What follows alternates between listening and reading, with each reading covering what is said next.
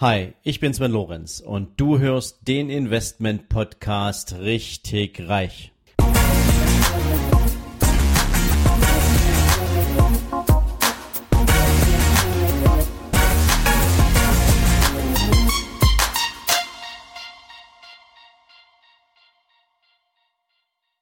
Hallo und herzlich willkommen zu einer neuen Folge von deinem Investment Podcast richtig reich. Heute sprechen wir mal wieder über außergewöhnliche Investments. Und nachdem wir letztens bereits Flugzeuge als große Objekte für die Investition des eigenen Kapitals ähm, auf dem Zettel hatten, gibt's heute etwas, das mindestens genauso groß ist, nämlich Schiffe. Ja, und bei Schiffen rede ich jetzt hier nicht von irgendeiner privaten Yacht oder von einem Ruderboot oder von einem Segelschiff, sondern ich rede hier von den richtig großen Ozeanriesen. Und das können unterschiedliche Qualitäten sein. Das kann ein Kreuzfahrtschiff sein, was allerdings eher selten ein Investitionsobjekt ist. Das können Tanker sein, das können sogenannte Balker sein, das sind also die, die so die Schüttgut transportieren, also Sand und Kies und solche Sachen. Das können allerdings auch Containerschiffe sein, die ja auch immer größer werden. Und warum ist ein Investment in Schiffe immer noch ein interessantes Thema?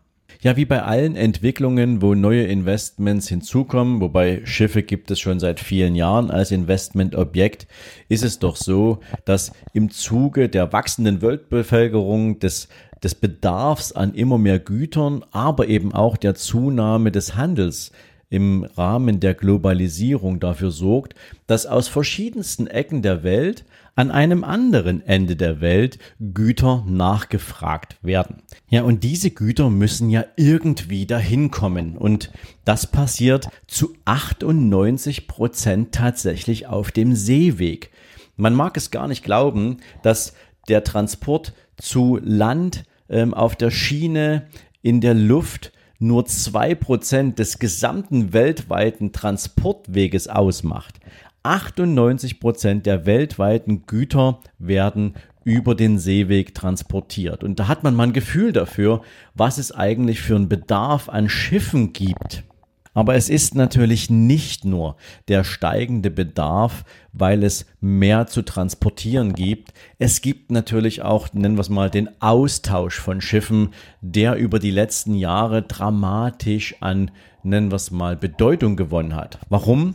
Wenn man sich mal überlegt, wie viele Unglücke gerade bei Tankschiffen dafür gesorgt haben, dass wir verseuchte Weltmeere hatten, dass es große Schadensersatzforderungen gegenüber Unternehmen gegeben hat, die entweder so einen Tanker besessen haben und der dann kaputt gegangen ist, beziehungsweise der Gesellschaften, die die Transportgüter von A nach B haben transportieren lassen, dann haben wir hier natürlich auf verschiedenen Ebenen den Bedarf, diese Schiffe sicherer zu machen.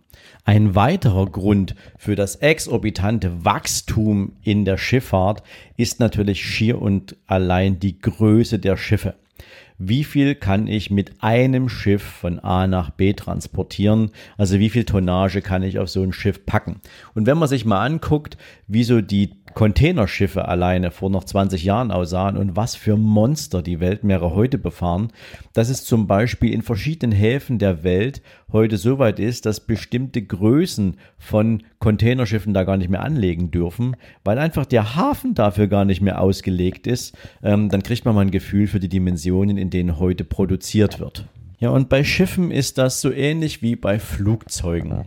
Das heißt, wenn ein neues Schiff gebaut wird, dann kann natürlich die Reederei entweder hergehen und sagen, ich finanziere das Schiff komplett auf eigene Kosten, oder sie suchen sich halt jemanden, der dieses Schiff finanziert. Und so kann man wiederum über, eine, über das Modell eines geschlossenen Fonds Eigenkapital von Investoren zusammensammeln, ähm, so 30 bis 40 Prozent und man kann mit dem Rest zu einer Bank gehen und sagen, wir hätten gern diese 60 Prozent für das Schiff entsprechend finanziert. Der Vorteil liegt auf der Hand. Wir haben nach wie vor ein sehr niedriges Zinsumfeld und demzufolge sind natürlich auch Darlehen für den Bau von Schiffen durch Banken entsprechend mit einem sehr niedrigen Zinssatz versehen was es von der Gesamtkonstruktion eines Schiffs natürlich viel entspannter für die Investoren macht.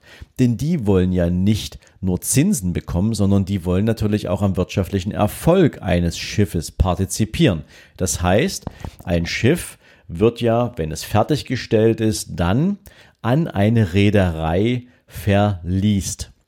Das ist so die Regel. Und wenn es verliest wird, dann zahlt die Reederei für dieses Schiff eine tägliche Fee, eine tägliche Leasingrate, die sicherlich auch in Abhängigkeit der entsprechenden Tonnage, also des entsprechenden Transportvolumens für so ein Schiff festgelegt wird.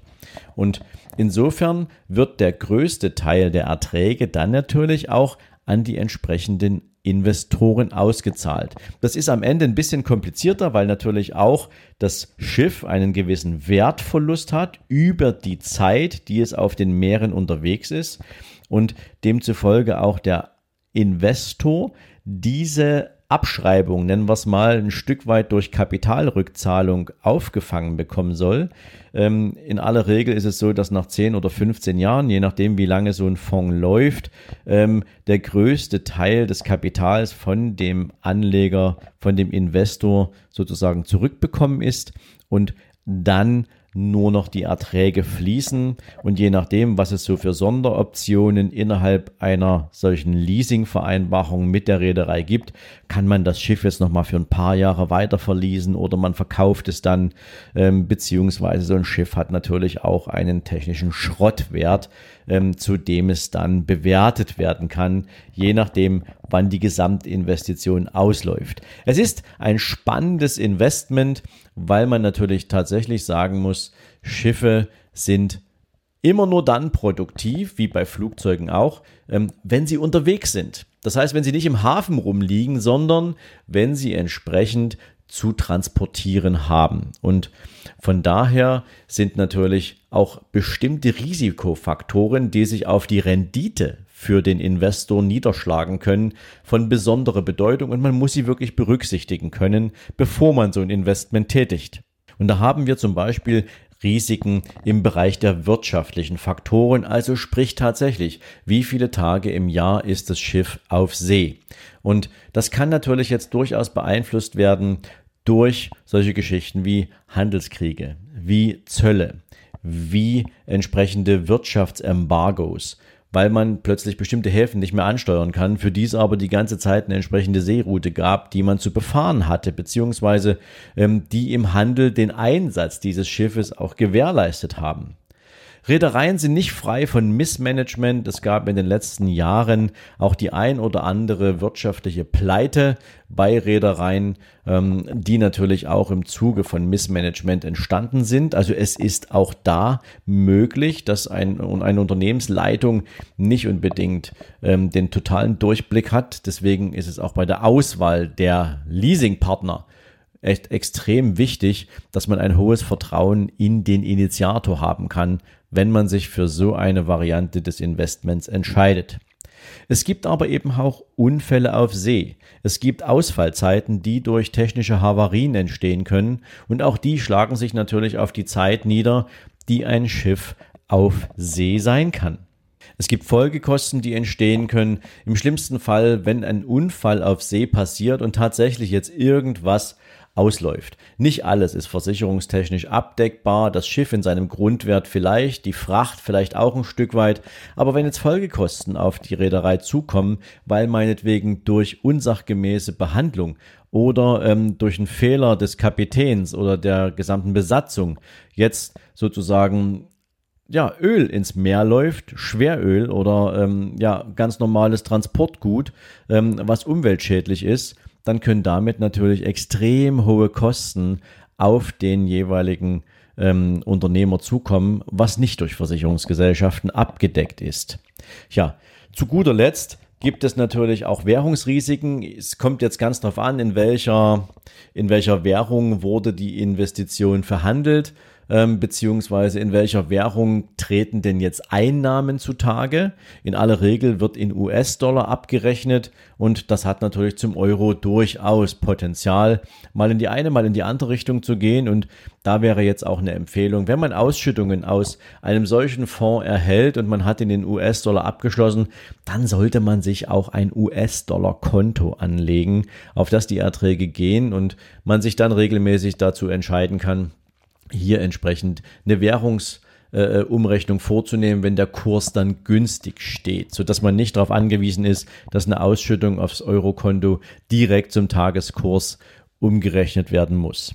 Ja, ansonsten ist es natürlich auch immer eine Frage dessen, wann und unter welchen Umständen kann so ein Schiff nach Ablauf der entsprechenden Fondlaufzeit verkauft werden und ähm, gibt es das ähm, sozusagen oder gibt es dafür überhaupt einen Nachfrager? Ähm, das ist immer eine Frage dessen, wie ist der Bedarf im Markt und da muss man natürlich gucken. Ähm, dafür gibt es keine Garantien. Ähm, das ist das Investorenrisiko.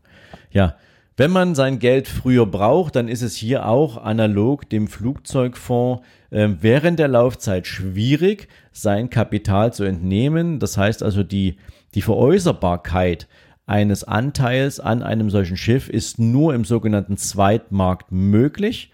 Und da ist es wie auch beim Flugzeug schon bekannt, so dass der Anbieter keine große Wahl hat, ähm, für das Angebot, was er bekommt von einem potenziellen Käufer.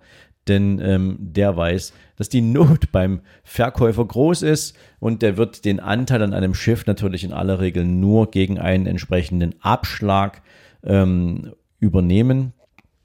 Und insofern ist das die meist schlechteste Variante, weil man auf einen Teil seiner Erträge und vielleicht auch auf einen Teil seines, äh, seines, seines, seines Kapitals verzichten muss.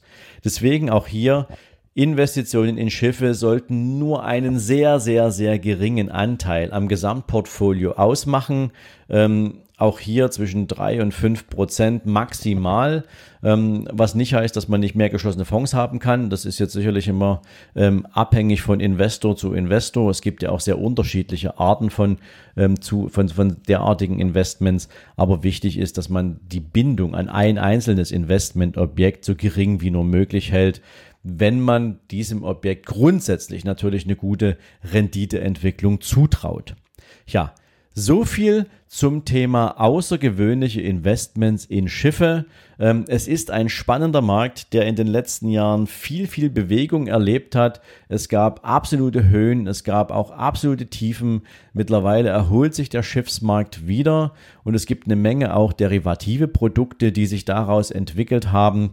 Ähm, dazu vielleicht in einer anderen Folge ein bisschen mehr, aber alles in allem kann man sagen, es ist und bleibt ein spannender Markt, wenn man sich in einem niedrigen Zinsumfeld bewegt. Wo hole ich mir meine Rendite her? Und vielleicht hast du damit, ähm, je nachdem, wie sich deine Vermögensverhältnisse darstellen, wieder einen neuen Impuls bekommen, um dir zusätzliche Renditen abzuholen. Ich wünsche dir jetzt einen tollen Tag und viel Erfolg bei allem, was du heute vorhast.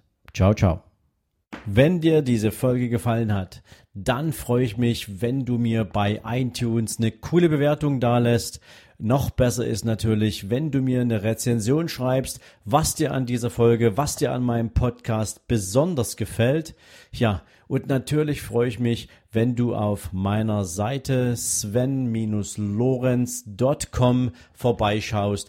Dort findest du nochmal alle Podcast-Folgen zusammengefasst Dort findest du unter Bücher und Downloads natürlich auch mein Buch nicht auf den Kopf gefallen. Du findest zusätzlich jede Menge Buchempfehlungen, die ich für dich auf meiner Seite zusammengefasst habe, so dass du immer up to date bist, welche Bücher ich für dich jetzt gerade hier auf der Empfehlungsliste habe.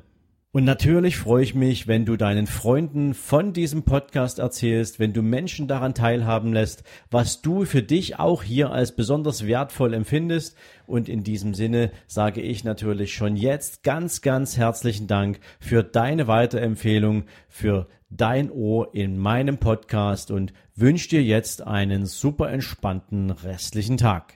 Ciao.